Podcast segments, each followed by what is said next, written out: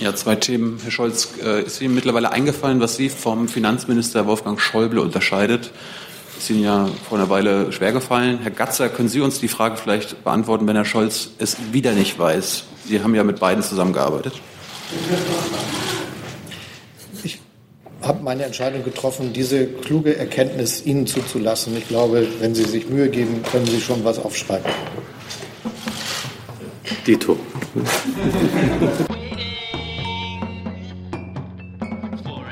Liebe Kollegen, herzlich willkommen in der Bundespressekonferenz mit dem Haushalt. Geht es gerade Schlag auf Schlag. Gerade erst wurde der Haushalt 2018 verabschiedet.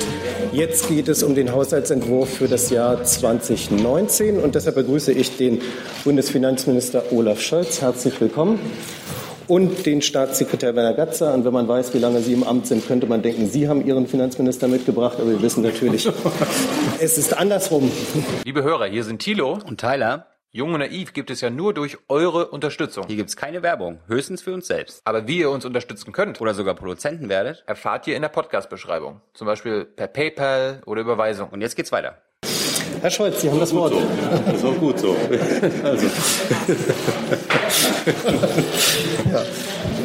Nach dem Haushalt ist vor dem Haushalt. Sie haben eben schon darauf angespielt. Wir haben es gerade geschafft, den Haushalt 2018 beschlossen zu bekommen im Deutschen Bundestag, wofür ich den Abgeordneten sehr dankbar bin. Denn tatsächlich ist es ja so, dass wir dieses Jahr eine besondere Herausforderung zu bewältigen hatten.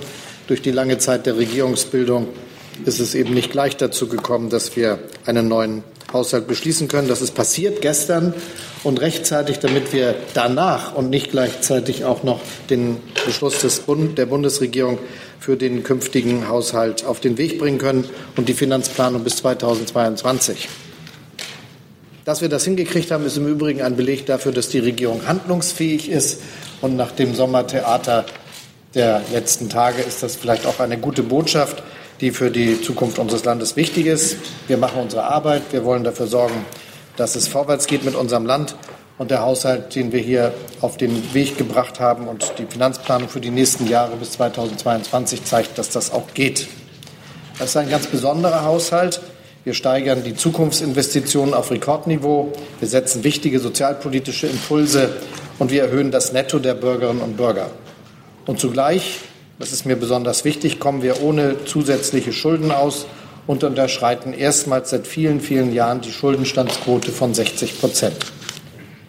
Ein paar Dinge würde ich gerne im Einzelnen vertiefen. Erstens, wir machen unser Land mit mehr Investitionen zukunftsfest und schaffen damit die Grundlagen für unseren Wohlstand von morgen.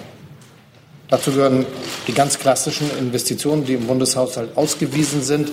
Sie stabil, sind stabil auf einem Rekordniveau von 37,9 Milliarden Euro. Und das gilt natürlich ganz besonders für den Verkehr und den Wohnungsbau, was wir damit äh, voranbringen können. Gleichzeitig erhöhen wir massiv die Investitionen in Bildung und Forschung.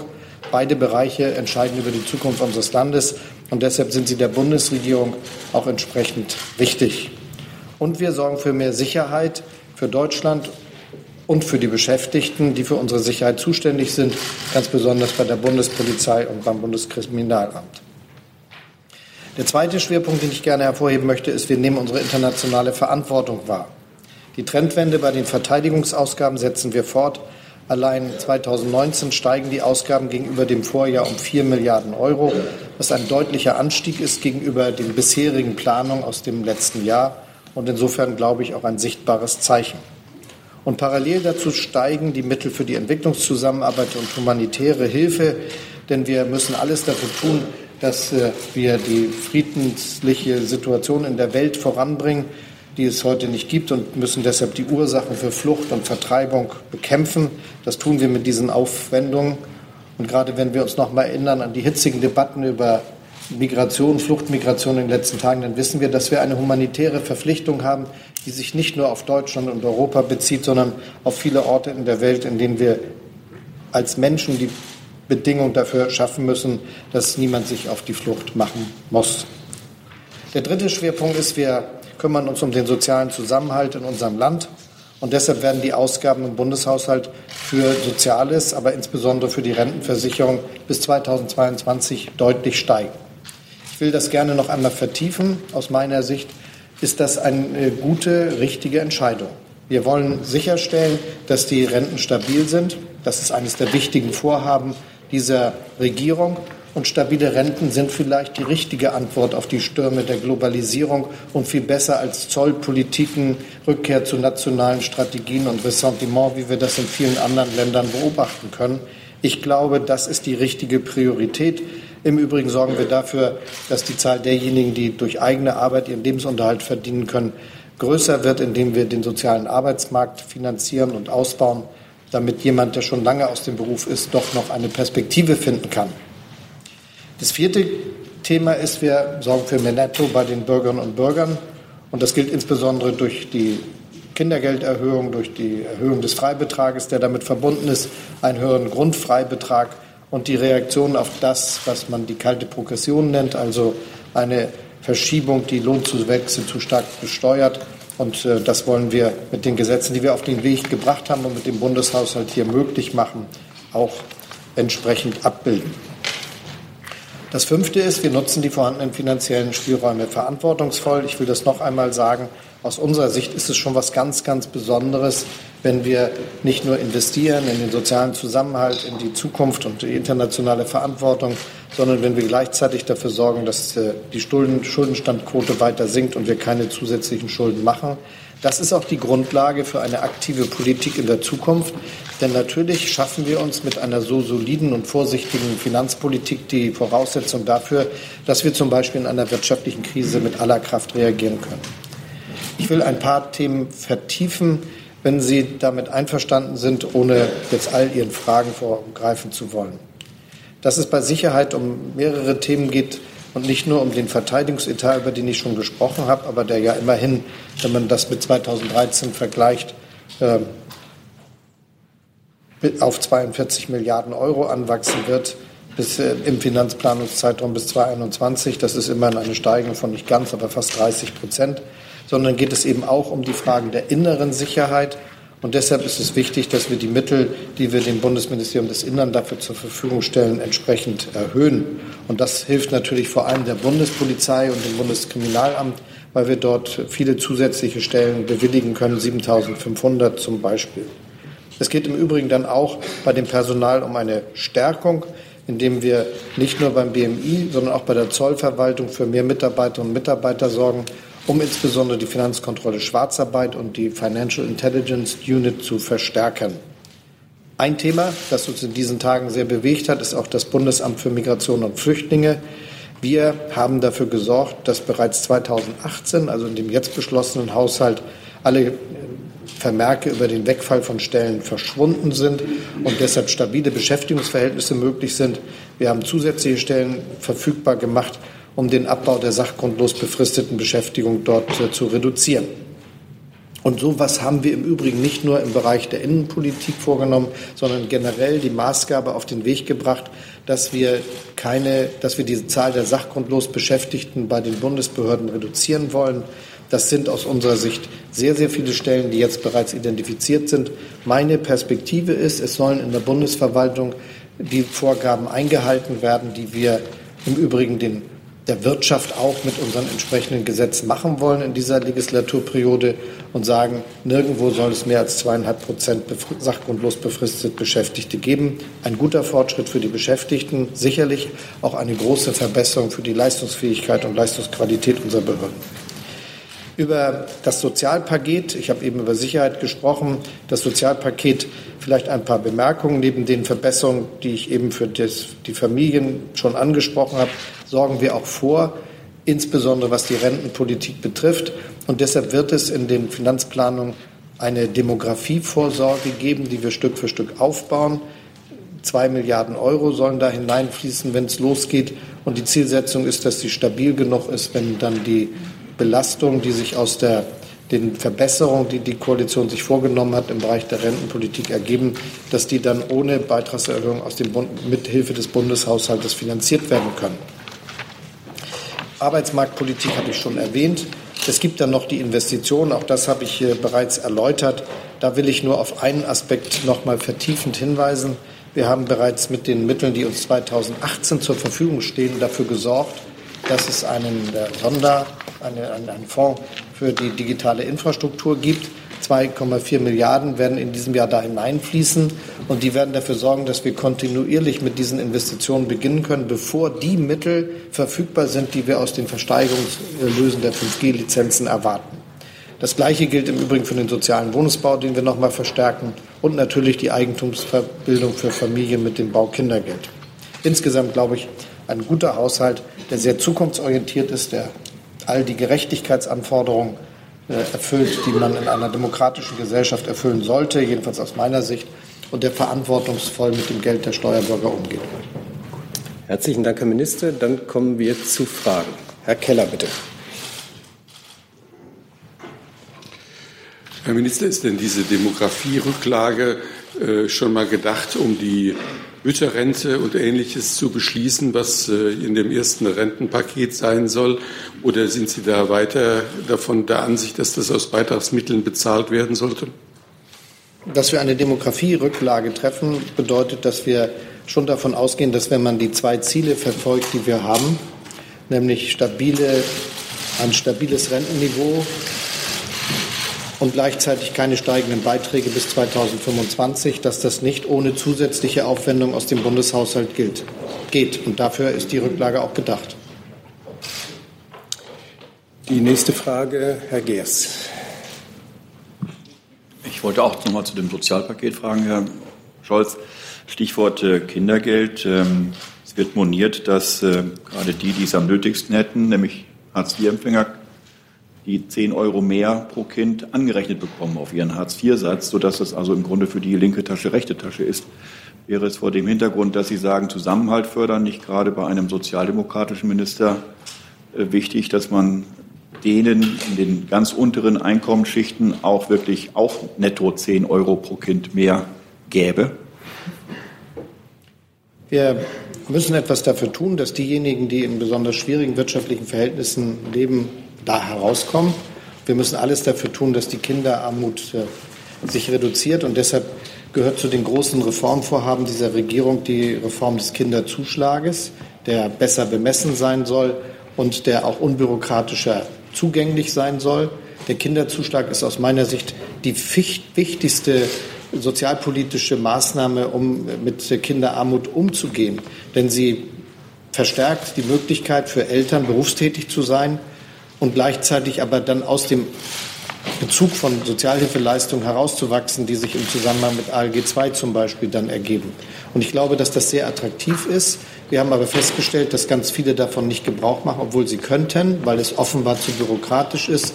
Und wir haben auch festgestellt, dass das auch so organisiert ist, dass es ein ewiges Hin und Her gibt zwischen der einen und der anderen Leistung. Das würden wir gern vermeiden. Die Ministerin Franziska Giffey arbeitet ganz hart in enger Abstimmung mit meinem Ministerium daran, ein sehr kluges Konzept zu diesem Thema zu entwickeln. Und ich glaube, das ist die Antwort auf die Frage, wie man mit so etwas umgehen soll. Zusatz? Zusatz. Das ist eine Schieflage, erklären Sie darin nicht, dass äh, Hartz-IV-Empfänger als einzige nicht 10 Euro Kindergeld mehr bekommen. Ich bin dafür, dass die Regelsätze im Bereich der ALG-II-Leistung so bemessen sind, dass sie Vollsätze sind. Und mancher, der aus dieser Perspektive fragt, wie Sie fragen, plädiert in Wahrheit um die Ecke dafür, dass es keine auf die volle Bedarfshöhe bemessenen Sätze sind. Da bin ich strikt gegen. Ich bin dafür, dass wir hohe Sätze haben. Und dann muss man aber auch akzeptieren, dass das eine Konsequenz hat, weil es ja eine Vollanrechnung, eine voll alles zusammengerechnet wird. Die nächste Frage, Herr Hoffmann. Ähm, Herr Scholz, Sie haben ja die Demografiereserve angesprochen, die sozusagen die ähm, Zukunft der Rente sichern soll, insbesondere wenn an die Demografie zuschlägt. Äh, ich frage mich nur, ob das ehrlich gesagt ausreicht, wenn man sich anschaut, dass die Rentenausgaben pro Jahr bei drei, etwa 300 Milliarden Euro liegen, sind zwei Milliarden Demografiereserve gerade die Ausgaben für zwei bis drei Tage. Ich glaube nicht, dass das eine besonders große Vorsorge ist. Also wir beginnen mit den zwei Milliarden. Da packen wir mehr rein. Das wird dann ja aufwachsen, bis es relevant wird. Das hängt ein bisschen von dem Verlauf der wirtschaftlichen Entwicklung und äh, den Zahlen, die sich ergeben daraus, was denn jetzt äh, eine Stabilisierung des Rentenniveaus und der Beiträge erfordert, ab. Aber das wird Stück für Stück mehr werden, denn wir werden aus meiner Vermutung auch zum Ende äh, des äh, Zeitraums, über den jetzt das Gesetzespaket der Koalition konzipiert ist, also bis Ende 24, sicherlich einen Milliardenbetrag brauchen, der nicht bei zwei Milliarden liegt, sondern auch zweistellig werden kann. Die nächste Frage, Herr Jung. Ja, zwei Themen. Herr Scholz, äh, ist Ihnen mittlerweile eingefallen, was Sie vom Finanzminister Wolfgang Schäuble unterscheidet? Ist Ihnen ja vor einer Weile schwergefallen. Herr Gatzer, können Sie uns die Frage vielleicht beantworten, wenn Herr Scholz es wieder nicht weiß? Sie haben ja mit beiden zusammengearbeitet. Ich habe meine Entscheidung getroffen, diese kluge Erkenntnis Ihnen zuzulassen. Ich glaube, wenn Sie sich Mühe geben, können Sie schon was aufschreiben. Dito. Dann würde mich nochmal äh, die Mehrwertsteuer interessieren. Wie sieht es denn da mit einer Senkung aus? Als die ähm, erhöht wurde um drei Prozent, wurden den Deutschen ja versprochen, dass der Satz gesenkt werde, sobald der Staatshaushalt saniert ist. So, jetzt werden im kommenden Jahr sogar die Maastricht-Kriterien, wie Sie selbst sagen, äh, eingehalten. Ist es da nicht Zeit, äh, alle Bürger zu entlasten? Das wäre mal keine Klientelpolitik und da, davon hätten dann natürlich auch die Rentner, die Armen, die Studenten was. Dass wir es schaffen werden, die Schuldenstandsquote so zu senken, dass wir die Maastricht-Kriterien, also weniger als 60 Prozent des Sozialprodukts erfüllen, das ist ein guter Erfolg. Aber dass wir deshalb keine Herausforderungen im Bundeshaushalt mehr zu bewältigen hätten, wäre ein großer Irrtum. Ich will zum Beispiel darauf hinweisen, dass viele Skeptiker sagen, das ist zwar eine gute Lage im Haushalt, aber bedenkt zum Beispiel, dass sie gegenwärtig wegen der Politik der Zentralbanken in der Welt sehr geringe Zinsen aufzuwenden hat. Was ist eigentlich, wenn die Zinsen steigen? Den kann ich antworten. Auch dafür haben wir Vorsorge getroffen. Aber so ganz einfach ist das natürlich nicht. Und eben haben wir schon die Frage diskutiert, wie können wir die Voraussetzungen dafür schaffen, dass wir in einer Zeit, die mit großer Veränderung und auch mit vielen Sorgen der Bürgerinnen und Bürger vor diesen Veränderungen verbunden ist, sicherstellen können, dass das Rentenniveau stabil bleibt. Ich halte das für eine ganz wichtige Herausforderung, übrigens auch nicht nur bis 2025, sondern bis in die 30er, 40er Jahre hinein. Und das wird bedeuten, dass es einen fortschreitenden Anteil von Steuermitteln geben wird, den wir dafür aufwenden müssen. Darüber sollte dann auch offen gesprochen werden. Und deshalb haben wir noch große Aufgaben vor uns. Die nächste Frage, Herr Schäfe. Ja, zwei Fragen. Hier sitze ich. Ähm, zum einen bei den Investitionsausgaben, da ist ja sehr auffällig dieser konstante Verlauf mit 37,9 Milliarden Euro über die Jahre bis 2022. Da äh, spricht der Bund der Steuerzahler schon von Luftbuchungen. Gibt es irgendwie so etwas wie eine globale investive Mehrausgabe? Kann man, gibt es? Wir haben entsprechende Vorsorge getroffen das, und damit ein, ein, ein Statement auch abgegeben und sichergestellt, nämlich dass wir sagen wollen, das wird für Investitionen reserviert, selbst wenn am Ende des Finanzplanungszeitraums natürlich keinesfalls alle Investitionen schon konkretisiert sein können, denn das sind ja Vorläufe damit verbunden, die oft äh, Jahre in Anspruch nehmen. Aber, und das wird dann Stück für Stück unterlegt werden können. Aber ich halte das für eine richtige Weichenstellung, damit klar ist, dass Investitionen wegen der Zukunftsbedeutung für die Zukunft des Landes eine große Rolle im Haushalt spielen und ich halte das auch für einen Fortschritt, dass wir dieses klare Commitment zu Investitionen im Haushalt unterbringen, weil es die Verführung zu glauben, das Geld könnte auch für was anderes zur Verfügung stehen, kleiner macht. Gut, und dann ist ja auffällig, dass es überhaupt einen sehr großen äh, Ausgabenzuwachs im Vergleich zum Eckwertebeschluss gibt. 16 Milliarden, 16,8 oder so etwas. Die Steuerschätzung hatte ja dann nur ein, ein Mehrergebnis von 10, hm, hm. Und das wurde ja auch zum großen Teil zur Entlastung von der kalten Progression gebraucht. Woher kommt dieses Geld? Das Geld ist äh, vorher in Vorsorgetiteln gewesen. Auf der, hm? auf der Einnahmeseite. Auf der Einnahmeseite. Und wir haben das jetzt entsprechend, nachdem wir genau wissen, was wir wofür ausgeben wollen, umgebucht, um es mal so zu sagen. Also es war schon vorher da. Nächste Frage, Herr Kollege. Ja, Herr Scholz, äh, ich hätte auch zwei Fragen. Die erste Frage, Sie sagen ja, Investitionen und auch die Ausgaben für Rüstungsausgaben sind äh, deutlich gestiegen, äh, die Investitionen auf Rekordstand sogar.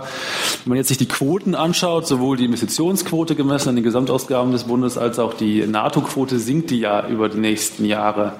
Das wird ja auch vielfach kritisiert, auch zum Teil in der eigenen Partei und natürlich auch insbesondere auch zum Teil von Frau von der Leyen. Was sagen Sie zu der Kritik? Und die zweite Frage, ein Problem des Bundes ist ja und schon seit vielen Jahren, dass Investitionsmittel gar nicht abfließen, äh, weil Bund und Länder die äh, äh, weil Länder und Kommunen die ähm, Gelder gar nicht verbaut bekommen so schnell. Haben Sie da irgendwelche Ideen, wie sich das Problem auch lösen lässt? Muss der Bund da auch irgendwie tätig werden? Zunächst mal haben wir ja mehrere Prinzipien, die wir gleichzeitig verfolgen. Das eine wichtige Prinzip ist, dass wir keine neuen zusätzlichen Schulden machen wollen. Deshalb können wir bei der Finanzplanung immer nur auf Sicht fahren. Das heißt, wir können jetzt nicht unterstellen, dass wir schon mehr Geld einnehmen werden, als wir gegenwärtig errechnen können. Aber natürlich ist das sehr wohl möglich, wie die letzten Jahre gezeigt haben. Aber es ist gleichzeitig immer notwendig, vorsichtig zu bleiben, weil wir ja auch nicht vorhersehen können, ob es nicht möglicherweise auch zu Konjunktureinbrüchen weltweit, europaweit kommt. Wenn wir die Diskussion über Handelsentwicklung und anderes anschauen, dann glaube ich, ist das auch berechtigt, dass wir vorsichtig bleiben, selbst wenn wir optimistisch sein können, was die Einnahmenentwicklung der nächsten Jahre betrifft. Und deshalb ist für uns wichtig gewesen, dass wir mit dem Trend der vielen Jahre bevor ich ins Amt kam, dass der Verteidigungshaushalt ein Schrumpfhaushalt war, gebrochen sind, haben und jetzt dafür sorgen, dass es Stück für Stück in großen Schritten auch nach vorne geht. Aber es muss immer im Rahmen der sonstigen Aufgabenstellung bleiben, die wir als Regierung haben. Und das haben wir uns fest vorgenommen. Sie haben die Steigerung gesehen, die hier abgebildet ist mit vier Milliarden alleine zwischen den beiden Haushaltsjahren. Wenn man da einen längeren Zeitraum nimmt, äh, dann stellt man fest, dass es sogar 10 Milliarden Differenz sind, die da in kurzer Zeit zusätzlich dazugekommen sind. Und wir haben uns fest vorgenommen, dass wir neue Spielräume auch nutzen, sowohl für die Entwicklungshilfe als auch für die Verteidigungsausgaben. Das ist ja auch die Verständigung der Regierung. Wir haben gesagt, wir bauen, was den Verteidigungshaushalt zum Beispiel betrifft, auf auf der Finanzplanung des letzten Jahres. Wir haben das verstärkt beim Verteidigungsressort, beim Auswärtigen Amt, bei der Entwicklungshilfe, auch bei den anderen Ressorts, um die Personalverstärkungsnotwendigkeiten, die sich aus den Gehaltserhöhungen ergeben, die aus den Tarifverhandlungen erwachsen. Und dann haben wir zusätzliche Mittel, soweit sie uns verfügbar waren, um zusätzlich auch eingesetzt.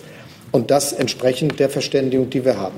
So werden wir auch in den nächsten Jahren vorgehen, aber eben nicht mit Luftbuchung, sondern das wird erst gehen, wenn wir näher ranrücken das heißt, wir werden 2019 klarere Aussagen über 2020 machen können, aber die Frage, wie 2021, 2022 dann vor sich gehen, auch nur vorsichtig beantworten können und die dann jeweils weiteren Jahre der Finanzplanung. So wird das sich Jahr für Jahr auch zutragen. Das Gleiche gilt für die Investitionen. Wir haben jetzt äh, mit einem klaren investitionsfreundlichen Commitment äh, damit äh, gebrochen, dass wir gewissermaßen nur darstellen, was konk so konkret ist, dass man sicher sein kann, dass es auch abfließt, sondern wir haben gesagt, es wird in diesen Haushalten immer einen großen, viel größeren Schwerpunkt für Investitionen geben, als das in früheren Jahren der Fall war. Selbstverständlich erhoffe ich mir auch hier, dass wir, wenn wir näher ranrücken an die jetzt in der Finanzplanung vorgesehenen späteren Jahre, dann größere Spielräume haben und dann sollen sie auch entsprechend äh, zusätzlich für Investitionen genutzt werden können. Aber das ist eben, wenn man mehrere Prinzipien gleichzeitig ausbalancieren müssen, dann muss man einerseits vorsichtig sein und gleichzeitig aber klare Statements abgeben. Das gilt sowohl für die Entwicklungshilfe, das gilt äh, für die Verteidigung, das gilt auch für die Investitionen. Und jetzt die zweite Frage kurz, also zu dem, wie man diesen, dieses Kapazitätsproblem bekämpfen kann, was man ja seit vielen, vielen Jahren jetzt ja schon hat. Das hat etwas damit zu tun, dass aus meiner Sicht überall die Planungskapazitäten im öffentlichen Bereich abgebaut worden sind. Als Bürgermeister der Stadt Hamburg habe ich sehr früh angefangen, das ändern zu wollen und das auch hinbekommen, indem wir bundesweit zum Beispiel für Stadtplaner und für Ingenieure geworben haben, die Baugenehmigung erteilen können. Das ist ein Teil des Erfolges bei unserem Wohnungsbauprogramm in Hamburg, dass wir das gemacht haben, bevor alle anderen draufgekommen sind. Jetzt arbeiten die in Hamburg. Und äh, das zeigt aber gleichzeitig, dass es äh, dass es ein Problem gibt, weil es natürlich äh, Kapazitätsfragestellungen gibt, die sich deutschlandweit stellen. Die Entscheidungen, die zum Beispiel mit der geplanten Infrastrukturgesellschaft des Bundes verbunden sind, bedeuten ja auch, dass wir die Planungskapazitäten für die großen Infrastrukturprojekte des Bundes erhöhen wollen und dass wir auch einen Zugriff darauf haben wollen, dass geplant wird und uns nicht die äh, fertigen Planungen fehlen, sodass wir Investitionsmittel zur Verfügung stellen, das aber nicht abfließen kann wegen nicht durchgeführter Planung an anderer Stelle. Also erhoffen wir uns nicht von einem Tag auf den anderen, aber doch einen großen Investitionsschub durch diese Neuordnung, zum Beispiel bei der Bundesautobahn. Die nächste Frage, Herr Röser. Ja, Matthias Röser vom Verkehrsbrief. Herr Minister, ähm, ich wollte auch noch mal beim Thema nicht abgeflossene Investitionsmittel nachhaken. Bundesschienenwege und Bundeswasserstraßen, Sie wissen es als Hamburger am allerbesten, äh, da sind in den letzten Jahren äh, erhebliche Mittel nicht abgeflossen. Ähm, haben Sie die, und äh, es sind auch große Reste aufgelaufen, die ja wegen der Überjährigkeit auch über die Jahre erhalten bleiben. Haben Sie da jetzt ähm, im Haushalt äh, berücksichtigt diese Reste oder ähm, äh, haben Sie die Investitionslinie so fortgeschrieben, wie sie äh, die letzten Jahre war? Ja, wir haben für diese Fragen Vorsorgen getroffen, sodass wir voller Freude zur Kenntnis nehmen können, dass geplante Vorhaben jetzt endlich was werden. Die nächste Frage, Herr Kollege. Ist auch nicht an. Ja. Äh, ja, auch zwei Fragen, Herr Scholz. Zum einen nochmal zum Thema ähm, Verteidigung und Entwicklungshilfe. Ähm, Sie sagten, das ist parallel angestiegen, sagten Sie vorhin. Äh, es gibt aber den Vorwurf, äh, zum Beispiel von der Entwicklungsorganisation One, dass das über den gesamten Zeitraum des Finanzplans keinesfalls eins zu eins steigt, sondern eher gut zwei zu eins. Ähm, können Sie das nachvollziehen? Die zweite Frage, da Sie äh, das Thema Zollstreit gerade schon angesprochen haben, äh, was halten Sie von diesem Vorschlag, den die USA jetzt offenbar über ihren Botschafter hier in Berlin unterbreitet haben, dass man die Zölle auf Autos in beide Richtungen auf Null senkt? Zunächst mal kann ich Ihnen nachvollziehbar erläutern, warum diese Sorge unberechtigt ist. Was die Frage des Eins zu eins betrifft zwischen der oder den ODA-relevanten Ausgaben, also denen für die Entwicklungshilfe, die der Staat Deutschland finanziert, und äh, den zusätzlichen Aufgaben, die wir für die Verteidigung äh, verwenden. Die Regierung hat sich vorgenommen, dass sie den Haushalt, den wir jetzt beschlossen, der jetzt beschlossen worden ist vom Bundestag und die folgenden Haushalte aufbaut auf der Finanzplanung des letzten Jahres. Das ist der Ausgangspunkt. Die ist auch abgebildet. Dann haben wir in allen Behörden die durch die Tarifsteigerung notwendigen Personalverstärkungsmittel zugeordnet. Und dann, nachdem wir das gemacht haben, was glaube ich seriös ist, weil man ja das, was man sowieso bezahlen muss, vielleicht erstmal unterbringt, haben wir gesagt, jetzt wollen wir Verstärkungen vornehmen, zum Beispiel bei diesen beiden Haushalten, was Entwicklungshilfe und was, äh, äh, die ja nicht nur im Entwicklungshilfeministerium sich wiederfindet, sondern auch im Außenministerium und in vielen anderen Ressorts in kleineren Beträgen, was diese öffentlichen äh, Unterstützungsleistungen, Entwicklungshilfe betrifft, dass wir das eins zu eins machen. Und das ist auch so erfolgt. Also das werden Sie nachvollziehen können, dass das immer praktisch ein gleichmäßiger Zuschlag ist. Die zweite Frage war dies. Zollstreit, Null, Zölle auf. Es ist ganz wichtig in diesen Tagen, dass wir sagen, für die Frage von Regelungen über Zölle ist die Europäische Union zuständig. Also nicht die Privatwirtschaft, aber auch nicht der deutsche Staat, sondern die Europäische Union. Und selbstverständlich sind wir dabei, Verständigung herbeizuführen, die sich allerdings nach unserer Vorstellung, weil wir glauben, dass es äh, gut ist, einen regelbasierten Welthandel zu haben, in den Rahmenbedingungen der äh, Welthandelsorganisation bewegen muss. Also das muss regelkonform geschehen. Was regelkonform möglich ist, und da kann man ja verschiedene Fragestellungen erörtern, das soll sehr wohl durchdacht sein. Ich will noch mal daran erinnern, dass äh, die Frage Zollsenkung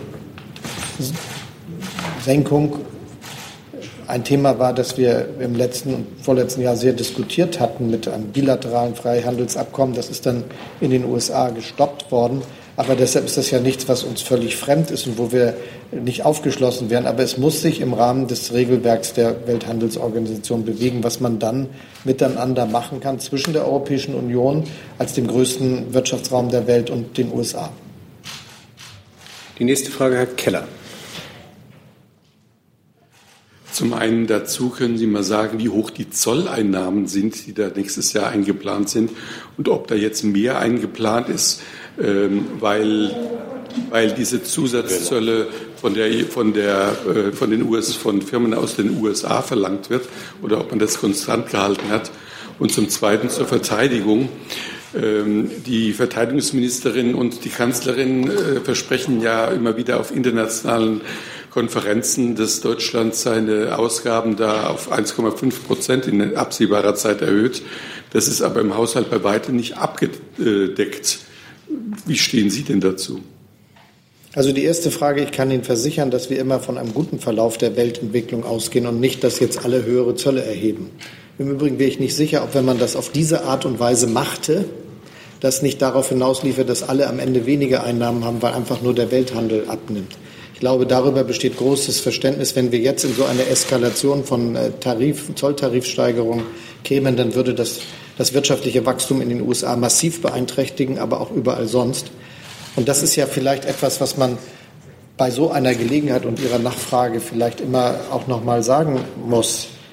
Die internationalen Handels- und Produktionsketten sind so verflochten, dass es überhaupt nicht mehr möglich ist, mit den etwas, äh,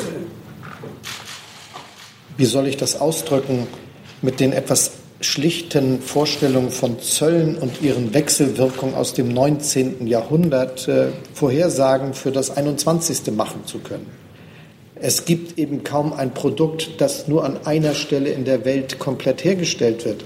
Man kann gewissermaßen mit einem Zoll, den man im eigenen Land erhebt, Produktion im eigenen Land beeinträchtigen, weil sie in der Lieferkettenverflechtung großer internationaler Produktionszusammenhänge erstmal vor allem sich einen selbst schadet. Das ist ja mittlerweile auch von den Leuten, die als Fachleute sowas berechnen können, auch thematisiert worden. Ich will es nur noch mal verstärken. Ich bin fest davon überzeugt, dass ein Wohlstand, die Wohlstandsmehrung in allen Ländern der Welt nur mit einem äh, freien Welthandel möglich ist, der natürlich regelbasiert sein sollte und insbesondere, wenn ich das als Sozialdemokrat sagen darf, im Hinblick auf Bedingungen, was äh, Arbeitsbedingungen betrifft, was Umweltbedingungen betrifft und so weiter. Da, glaube ich, müssen die Regeln her, die wir brauchen. Aber nicht in der Sache, dass wir dort glauben, dass wir damit Wirtschaftspolitik machen könnten. Die Gefahr, dass man sich selbst schadet, ist größer, als dass man irgendwem sonst schadet. Die Wahrscheinlichkeit ist, dass alle Schaden nehmen. Und das, glaube ich, sollten wir vermeiden und alles dafür tun. Was Ihre Nachfrage zu den Perspektiven für den, die Ausgaben für Verteidigung betrifft, ich habe das immer sehr skeptisch gesehen, dass die Verteidigungsminister der Union eine so restriktive Politik im Zusammenhang mit den Aufwendungen für die Bundeswehr vorgenommen haben. Ich glaube, dass es richtig ist, dass wir eine Trendwende organisiert haben, jetzt mehr für Verteidigung ausgeben, als das früher der Fall war. Das muss sich aber natürlich im Rahmen unserer haushaltlichen Möglichkeiten bewegen. Und deshalb haben wir eben Vorstellungen darüber, dass es auch mehr sein könnte. Und deshalb ist es abgestimmt, wenn in internationalem Rahmen gesagt wird, dass wir eine Perspektive haben, die sich da bewegt, wo Sie das eben benannt haben, bei den 1,5 Prozent. Gleichzeitig haben wir aber immer und werden wir auch immer in allen internationalen Zusammenhängen sagen, soweit die Haushaltsentwicklung das hergibt.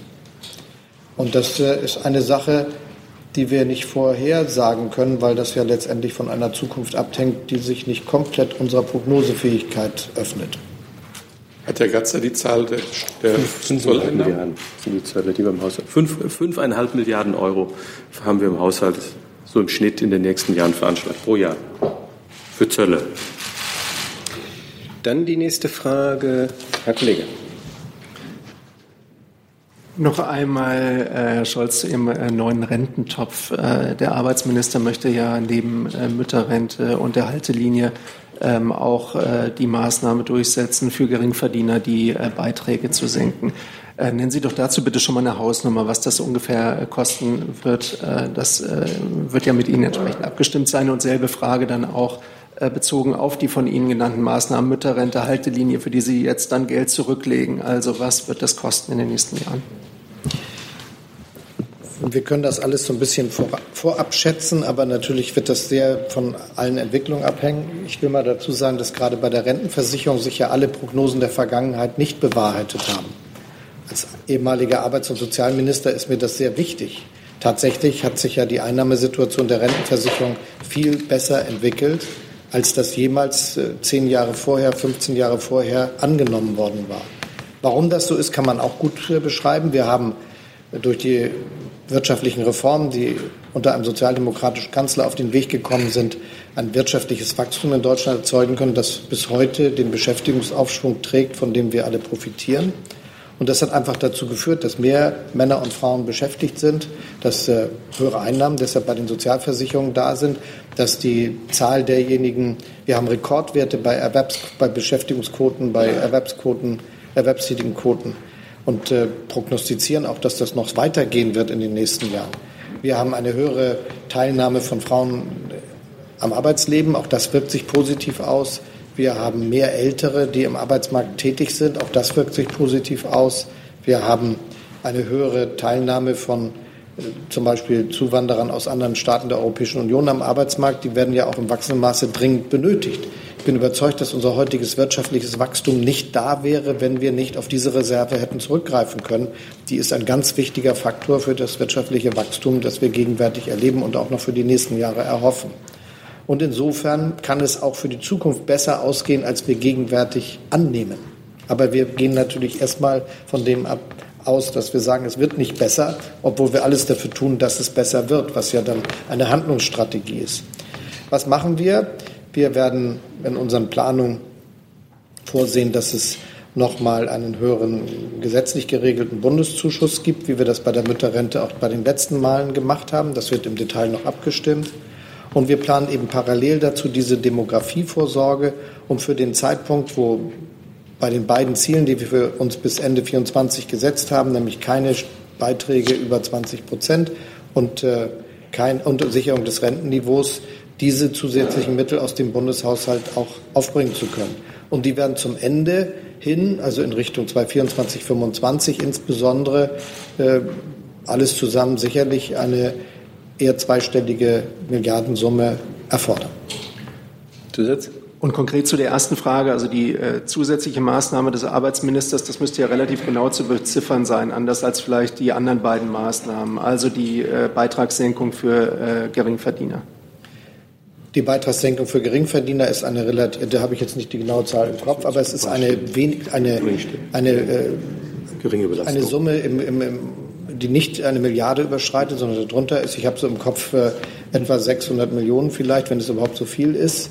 Das ist eine billige Maßnahme, die übrigens was sagt über die Begünstigten. Das sind nämlich Männer und Frauen, die wirklich wenig verdienen und äh, die aber trotzdem von der Entlastung sehr profitieren, eben weil sie ein so geringes Einkommen haben.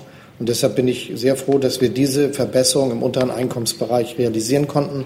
Und ich habe sie auch in den Koalitionsverhandlungen mit vertreten und vorgeschlagen. Sie ist ja schon im SPD-Wahlprogramm zu finden gewesen, weil ich gesagt habe, das tut denen wirklich gut, das hilft ihnen, obwohl es wenig Geld ist. Aber die verdienen so wenig Geld und es ist für die, aus der Perspektive des Gesamtstaates finanzierbar.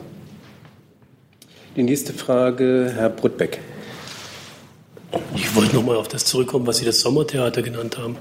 Haben Sie, gab es einen Punkt, an dem Sie die Inszenierung verstanden haben? Wo war der Punkt, an dem Sie dann, also ab dem man es nicht mehr verstehen konnte? Wie wurde es eingefangen und gibt es irgendwas, was Ihnen Hoffnung macht, dass dieser Vorhang tatsächlich mal für längere Zeit gefallen ist? Ich kann Ihnen sagen, dass es einen Zeitpunkt gab, an dem ich aufgegeben habe, verstehen zu wollen, worum es geht. Ähm, das war ziemlich früh, weil man ja doch merkte, dass am Ende sich die Sache zu einem unglaublichen Konflikt zwischen den beiden Unionsparteien verhakt hat und entwickelt hat, der für die Dimension dessen, was jetzt im Ende auch das Ergebnis ist, äh, nicht erklärbar ist. Aber ich bin sehr froh über das Ergebnis, denn wir haben nun eine Klarstellung, dass es keine unilateralen Handlungen gibt, dass Deutschland immer in Kooperation mit seinen Nachbarstaaten, zum Beispiel Österreich, aber auch den anderen Staaten der Europäischen Union handelt. Das ist im Übrigen in unserem ureigensten Interesse. Denn tatsächlich müssten wir ja zum Beispiel, damit das Dublin-System irgendwie funktioniert, wollen, dass möglichst viele dort auftretende und sich meldende Flüchtlinge dort auch registriert werden und dass sie auch dort Asylanträge stellen. Wenn wir jetzt Anreize dafür schaffen, dass das nicht passiert, dann sind wir am Ende diejenigen, die selber gekniffen sind. Und ich glaube, das ist so, dass man wie bei vielen anderen Fragen auch bei dieser schnell lernt, dass man am besten kooperiert und die eigenen Interessen fest im Blick hat. Das gehört natürlich dazu. Ich glaube, dass wir eine sehr pragmatische, humane Lösung gefunden haben für die fünf Leute pro Tag, um die es da ungefähr geht. Und dass wir im Übrigen aber echten Fortschritt an anderen Stellen erzielt haben, der notwendig ist. Das ist nämlich etwas, was mich umtreibt. Dass zwar alles Mögliche diskutiert wird, ja nicht nur hierzulande, sondern auch in anderen Ländern, was man so alles tun muss. Und äh, gegen wen man sich richten muss und wo man irgendwas äh, aufhalten muss, aber dass an der Effizienz der, Maß, der, der, der, Verwaltung in, in, in unseren Ländern und auch in unserem Land nicht genügend gearbeitet wird.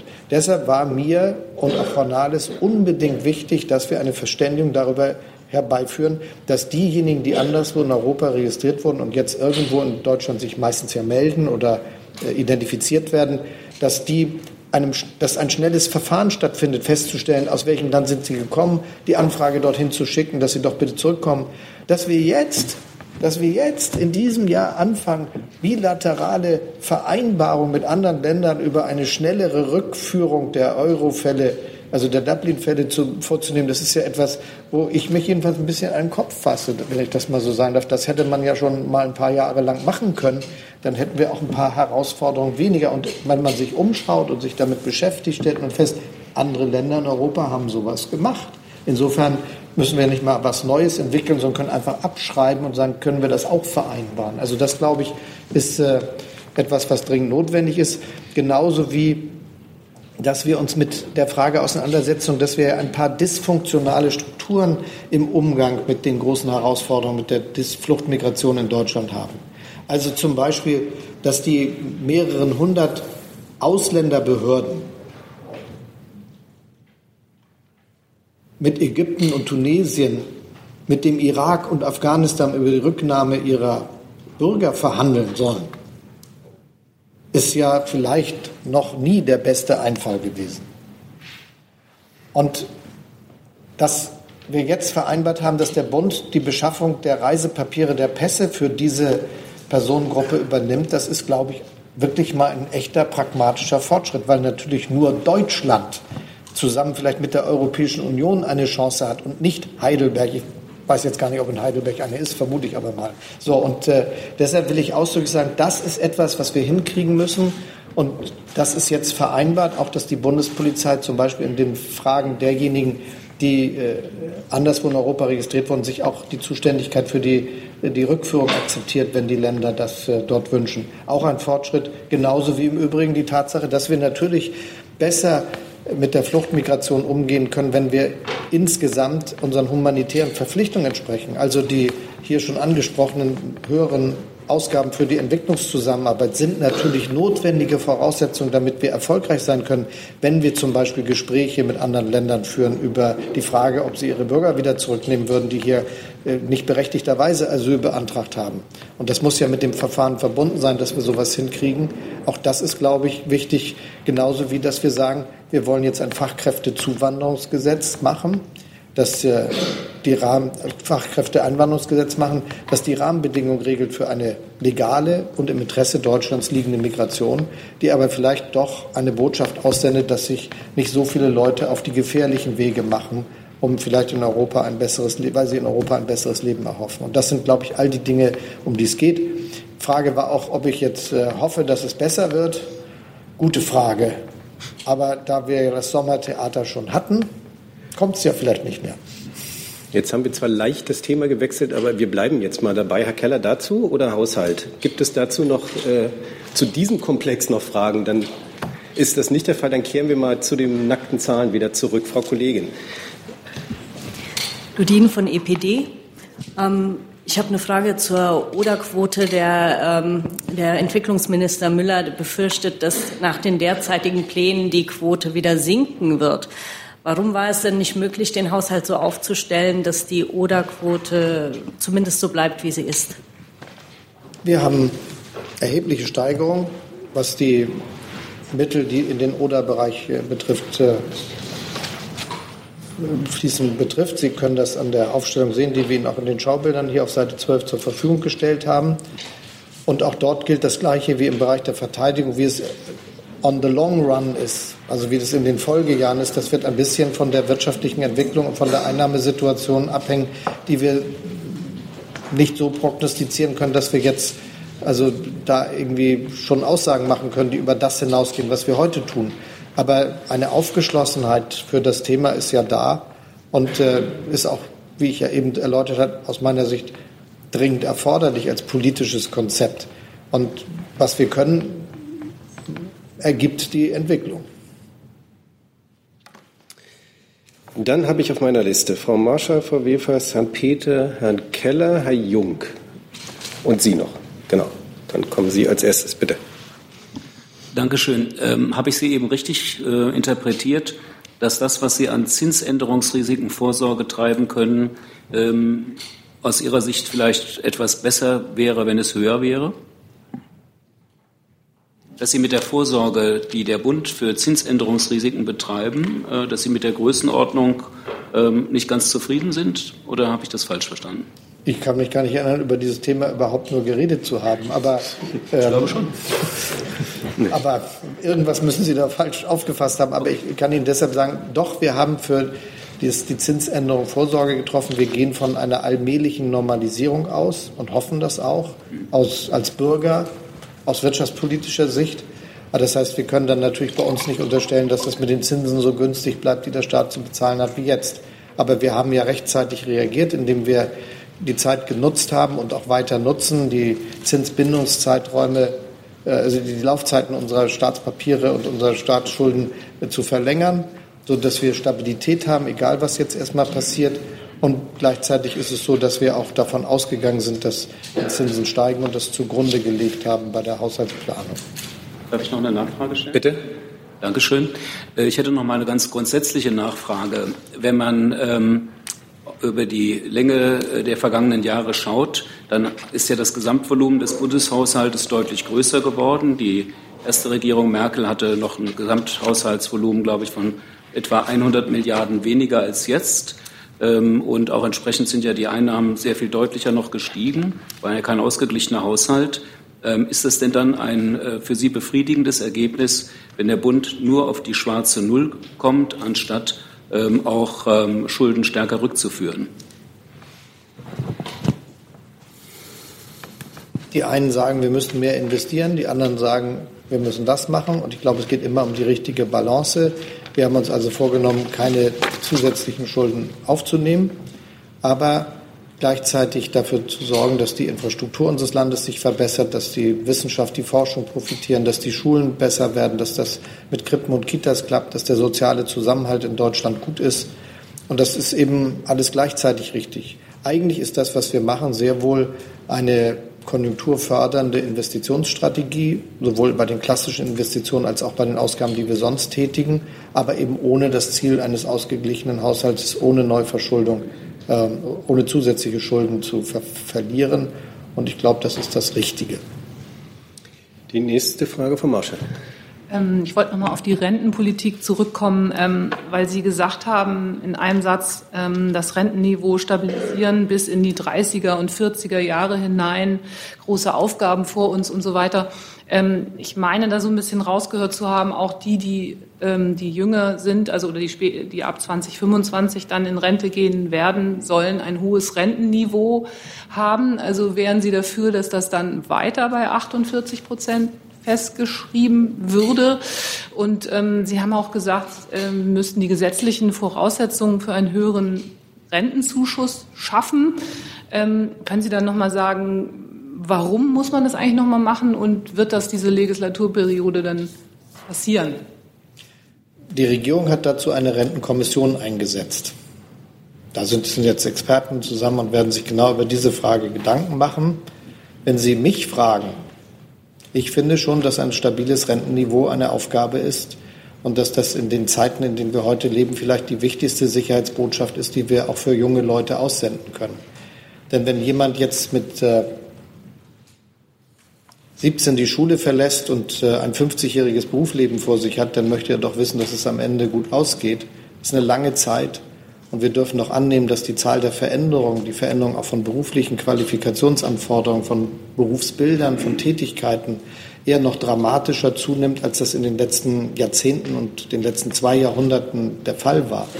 Und äh, darauf, glaube ich, gibt es die Notwendigkeit einer Gesellschaft, den äh, Bürgern zu sagen, packt das an, versucht damit zurechtzukommen. Wir versuchen mit Bildung, mit äh, Infrastrukturinvestitionen, mit Forschung dazu beizutragen, dass wir eine gute Wertschöpfung in Deutschland haben, die auch gute Einkommen garantiert und gute berufliche Möglichkeiten äh, verschafft.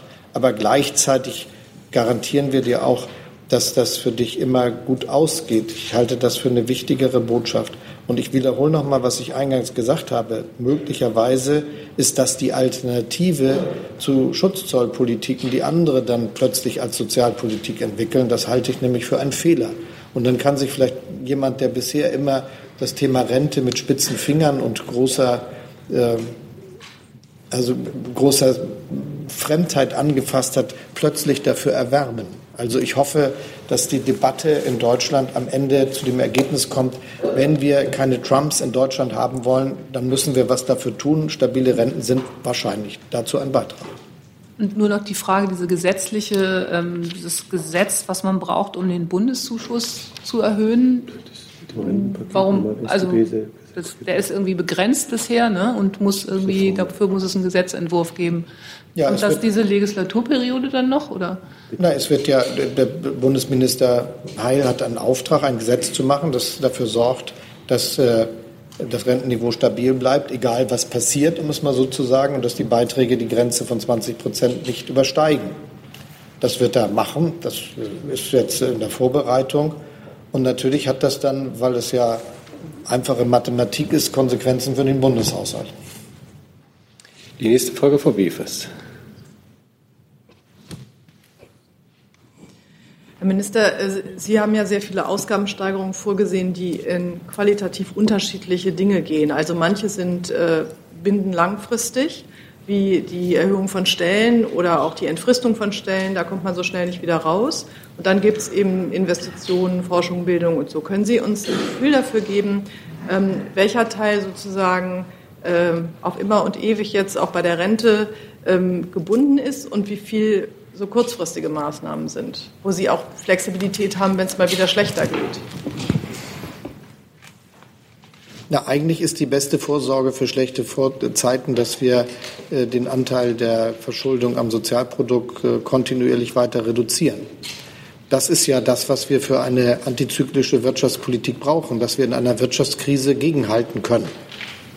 Und äh, das sage ich auch immer denjenigen, die finden, man könne doch irgendwie jetzt stehen bleiben bei irgendeinem Verschuldungsniveau und sich darüber freuen und dann hat man viel mehr Kreditmöglichkeiten.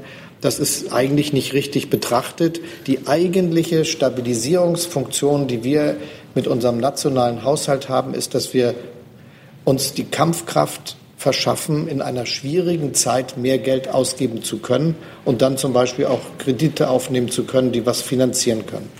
Die Frage ist deshalb, schwierig. Es gibt sicherlich immer Sachen, auf die man dann verzichten kann, aber vielleicht sind es diejenigen, die dann gerade die Konjunktur braucht in einer solchen Situation. Oder die automatischen Stabilisatoren, die daran bestehen, dass wir nicht, äh, dass wir nicht äh, alles falsch machen müssen in einer wirtschaftlichen Krise. Ich werbe zum Beispiel dafür, dass wir, wenn wir über die richtige, notwendige und auch vereinbarte Absenkung des Arbeitslosengeldbeitrages reden und auch da vielleicht noch ein bisschen mehr drin ist, was ja alles diskutiert werden kann, dass wir nicht vergessen, dass wir eine Krise wie 2008, 2009 auch wieder abfedern können müssen. Das heißt, die Bundesagentur für Arbeit braucht eine Reserve, mit der sie zwei Jahre Krise durchhalten kann. Wenn Sie sich mal anschauen, was Deutschland auch falsch gemacht hat in früheren Krisen, dann kann man das so zusammenfassen. Immer in der Krise sind die Beiträge zur Arbeitslosenversicherung, zur Rentenversicherung, zur Krankenversicherung, Pflegeversicherung gab es nicht in allen Krisen, aber bei sind die gestiegen weil natürlich die Einnahmesituation, das ist ja eigentlich an, prozyklische Wirtschaftspolitik, das ist, das ist völlig absurd. Ja, so. Und deshalb brauchen wir diese Reserve, damit wir in einer solchen Situation Durchhaltefähigkeit haben und alles dafür dazu beitragen können, dass es schnell wieder losgeht. Das ist uns damals gelungen. Und ich bin, wenn ich das sagen darf, nehmen Sie mir das äh, nicht übel, sehr stolz auf die, das Kurzarbeitergeld, das sich damals als Bundesminister für Arbeit äh, verlängert und auf den Weg gebracht hat, weil das wahrscheinlich die wichtigste Stabilisierungsmaßnahme in der Krise war und eine der zentralen Voraussetzungen, warum Deutschland schneller als andere Länder aus der Wirtschaftskrise herausgekommen ist. Herr Jung. Scholz, nochmal Verständnisfrage. Ich hatte ja vorhin nach der Mehrwertsteuersenkung gefragt habe ich nicht alles verstanden, was Sie da gesagt haben. Äh, müssen wir dann damit rechnen, dass Sie haushaltspolitisch weiter auf Sicht fahren werden? Habe ich das richtig verstanden? Also wie gut muss denn der Ausblick sein, damit für Sie eine Mehrwertsteuersenkung in Frage kommt? Also erstens werde ich immer langfristig Haushaltspolitik machen. Deshalb gibt es eine langfristige Finanzplanung und zu der gehört die Vorsicht immer dazu und auch die Frage, die ich eben erörtert habe. Und gleichzeitig ist es so, dass ich mir nicht vorstellen kann, dass man so unklug ist, nicht auf sich zu fahren, weil man dann irgendwann Luftbuchung machen müsste. Ich gehe davon aus, dass äh, die wichtigen Reformen, die wir im Steuerbereich haben, nicht bei der Mehrwertsteuer liegen, um Ihnen die Frage auch sehr präzise zu beantworten, sondern wir haben uns eine riesige Steuersenkung vorgenommen mit dem Soli. Das wird über 10 Milliarden Euro pro Jahr, jedes Jahr auch steigend ausmachen, wenn 90 Prozent der Steuerpflichtigen entlastet sind. Das ist eine richtige Nummer, die auch ausschließlich der Bundeshaushalt zu verkraften hat. Wir haben Steuerentlastung für die Bürgerinnen und Bürger vorgesehen, indem wir das Kindergeld erhöht haben, die Kinderfreibeträge erhöht haben. Das Gesetz ist jetzt in der Beratung, indem wir dafür Sorge tragen, dass äh, dass wir auf die kalte Progression reagieren und gewissermaßen die zusätzlichen Steuern, die man durch gestiegenes Einkommen und das Eintauchen in eine höhere Progressionszone zahlen muss, gewiss gesenkt haben und indem wir das Existenzminimum berücksichtigt haben. Lauter Maßnahmen, die jetzt alle zusammen nochmal 10 Milliarden Euro ausmachen und eine Steuerentlastung sind. Und wenn man sich für diese Prioritäten entschieden hat, hat man für viele andere keinen Spielraum mehr. Ein Zusatz? Eine kurze Verständnisfrage. Äh, Habe ich Sie richtig verstanden, dass Sie wollen, dass die Staatsschuldenquote Deutschlands noch weiter sinkt? Wie weit, wie weit soll sie sinken? Auf Null? Ich habe jetzt keine konkrete Zielsetzung, was die Größe der Staatsschuldenquote betrifft, aber Sie können an dem Schaubild, das wir Ihnen verteilt haben, sehen, welche Entwicklung sie nehmen wird. Und sie wird 2022, das ist der Finanzplanungszeitraum, den wir gegenwärtig betrachten, etwa bei 52 Prozent liegen. Wir sind mal losmarschiert bei fast 80 Prozent, was auch durch die Wirtschaftskrise zustande gekommen ist, indem wir nämlich das Richtige getan haben und äh, investiert haben in der Krise und äh, stabilisiert haben in der Krise. Und das wird jetzt eben wieder abgebaut, damit wir in einer best anderen Situation in der Lage sind, mit dem, äh, mit der Kraft, die wir dann haben, auch noch zu reagieren. Die große Gefahr ist ja, wenn man in guten Zeiten vergisst, dass es auch mal wieder schlechte Zeiten gibt. Und dann kann man, wenn die eintreten, nichts mehr machen.